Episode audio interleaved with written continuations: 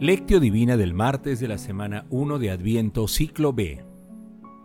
Solemnidad de la Inmaculada Concepción de la Bienaventurada Virgen María. No temas, María, porque has encontrado gracia ante Dios. Concebirás en tu vientre y darás a luz un hijo y le pondrás por nombre Jesús. Será grande, se llamará Hijo del Altísimo. El Señor Dios le dará el trono de David, su padre reinará sobre la casa de Jacob para siempre, y su reino no tendrá fin.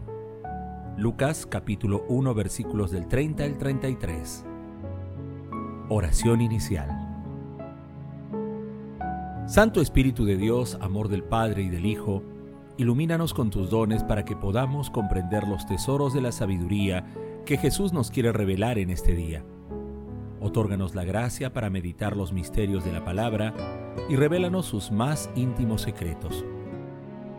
Madre Santísima, intercede ante la Santísima Trinidad por nuestra petición. Ave María Purísima, sin pecado concebida. Lectura. Lectura del Santo Evangelio según San Lucas capítulo 1 versículos del 26 al 38.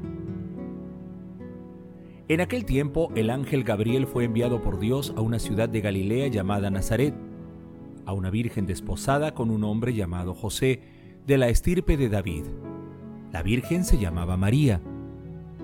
El ángel, entrando en su presencia, dijo, Alégrate llena de gracia, el Señor está contigo.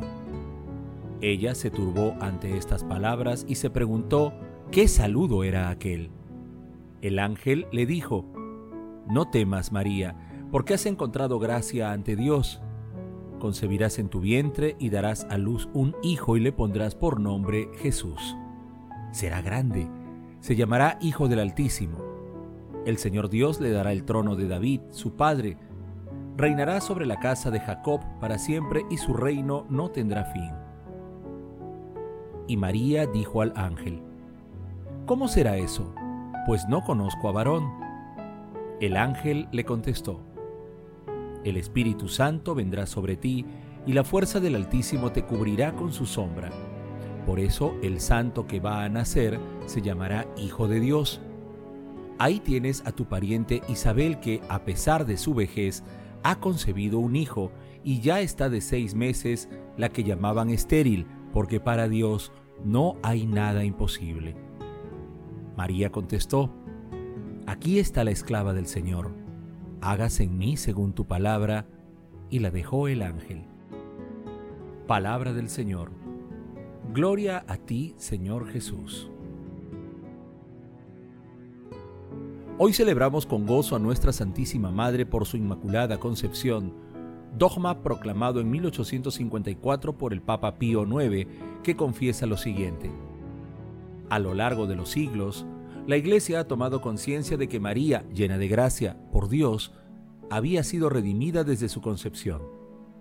La bienaventurada Virgen María fue preservada inmune de toda la mancha de pecado original en el primer instante de su concepción por singular gracia y privilegio de Dios omnipotente, en atención a los méritos de Jesucristo, Salvador del género humano.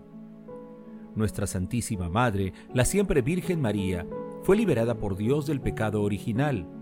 Por ello, ella fue una mujer singular, única, como nadie más. Fue una mujer y madre ideal, bondadosa, recta, honrada, que contribuyó en la educación de Jesús, que amó a su Hijo, Redentor del mundo, en todo instante, incluyendo los momentos más difíciles que compartió con él a los pies de la cruz. Por esto, y muchas otras cosas más, es una Madre Inmaculada. Meditación Queridos hermanos, ¿cuál es el mensaje que Jesús nos transmite el día de hoy a través de su palabra? Hermanos, Purísima tenía que ser la Virgen que nos diera a nuestro Salvador, que quita el pecado del mundo, el sol de justicia. Purísima tenía que ser la abogada y medianera de todas las gracias y de la santidad purísima. La solemnidad de la Inmaculada Concepción es una nueva invitación para meditar los misterios de nuestro Señor Jesucristo en compañía de nuestra Santísima Madre, la siempre Virgen María. En el pasaje evangélico de hoy contemplamos la obra maravillosa que Dios realizó en María, nuestra Santísima Madre, a quien, a través del ángel Gabriel, llamó llena de gracia. Agradezcamos a Dios por la ternura y amor con la que llamó a esta Virgen y por la confianza total y docilidad con que María responde. Aquí está la esclava del Señor. Hágase en mí según tu palabra. La profundidad del pasaje evangélico es extraordinaria, porque nuestra Santísima Madre es virgen, porque deja actuar al Espíritu Santo con una disponibilidad total. Hermanos, a la luz de la docilidad y aceptación de nuestra Santísima Madre, en el misterio de la Anunciación y Encarnación de nuestro Señor Jesucristo, respondamos lo siguiente.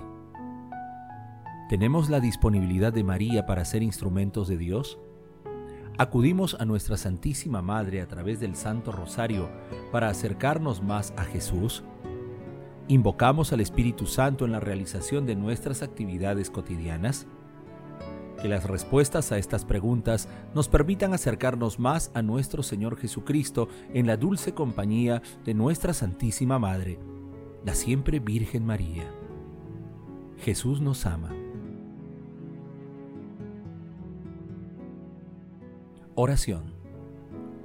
Padre Eterno, que por la concepción inmaculada de nuestra Santísima Madre, la siempre Virgen María, preparaste a tu Hijo una digna morada y, en previsión de la muerte de tu Hijo, la perseveraste de todo pecado. Concédenos por su intercesión y compañía llegar a ti limpios de todas nuestras culpas. Por Jesucristo nuestro Señor. Amén. Padre eterno, que en tu infinita misericordia visitaste a la humanidad a través de la encarnación de tu Hijo amado, haz que con la fuerza de los dones de tu Santo Espíritu respondamos con la disposición y docilidad de María para acoger la presencia de tu Hijo. Padre eterno, que tu Hijo, el Verbo encarnado more en nosotros a través de la palabra convertida en acción santificadora y que sepamos reconocer al Espíritu Santo en toda circunstancia de nuestras vidas y, de manera especial, en los sacramentos. Madre Santísima, Madre Inmaculada, Madre de la Divina Gracia, Madre admirable, intercede ante la Santísima Trinidad por nuestras peticiones. Amén. contemplación y acción. Hermanos, agradecidos a Dios por nuestra Madre Inmaculada, contemplemos a nuestra Santísima Madre la Virgen María con un texto de Santa Teresa Benedicta de la Cruz. Es en el silencio eterno de la vida interior de Dios donde ha sido tomada la decisión de la redención, y es en la oscuridad de una casa silenciosa de Nazaret donde la fuerza del Espíritu Santo ha descendido sobre la Virgen, que está sola y en oración y se ha realizado la encarnación del Salvador. Luego, la iglesia naciente, reunida junto a la Virgen silenciosa y en oración, esperaba la nueva efusión del Espíritu Santo, que le había sido prometida para darle vida, para darle su claridad interior, su fecundidad y su eficacia. En este diálogo silencioso entre los seres benditos de Dios y su Señor, se preparan los acontecimientos de la historia de la Iglesia, lejanamente visibles y que renuevan la faz de la tierra. La Virgen, que guardaba en su corazón cada palabra que se le decía de parte del Señor, prefigura los seres atentos en quienes la plegaria sacerdotal de Jesús hace renacer a la vida sin cesar. Hermanos, de la misma manera que nuestra Santísima Madre acoge y recibe al Santo Espíritu Santo, imitemos también nosotros su docilidad y dispongamos nuestros corazones para recibir a Jesús en nuestra vida, que sea Él quien reine en nuestros corazones y acciones a través de su palabra.